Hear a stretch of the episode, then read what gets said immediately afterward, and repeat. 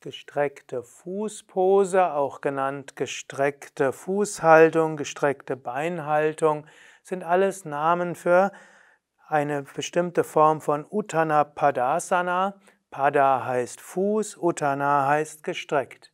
Es gibt verschiedene Stellungen, die Uttana Padasana heißen und Petya bei Yoga Vidya Bad Meinberg wird jetzt eine dieser Varianten vorzeigen die sowohl eine Rückbeuge sind für den Rücken als auch eine Bauchmuskelstärkungsübung ist.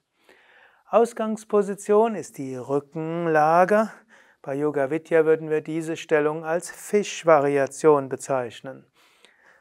Von hier ausgehend hebst du die Beine etwas hoch, die gestreckten Beine etwa 45 Grad, dann wölbst du den Brustkorb nach oben und gibst den Scheitel auf den Boden.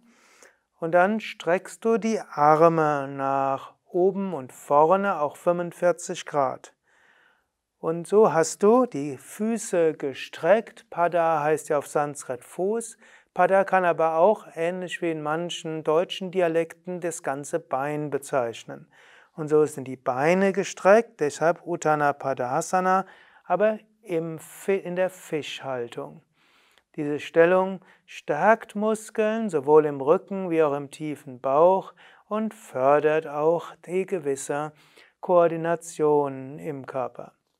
Wenn du das ausreichend geübt hast, dann beugst du die Knie, gibst die Füße auf den Boden, die Hände auf den Boden und senkst den Brustkorb und entspannst in der Rückenentspannungslage.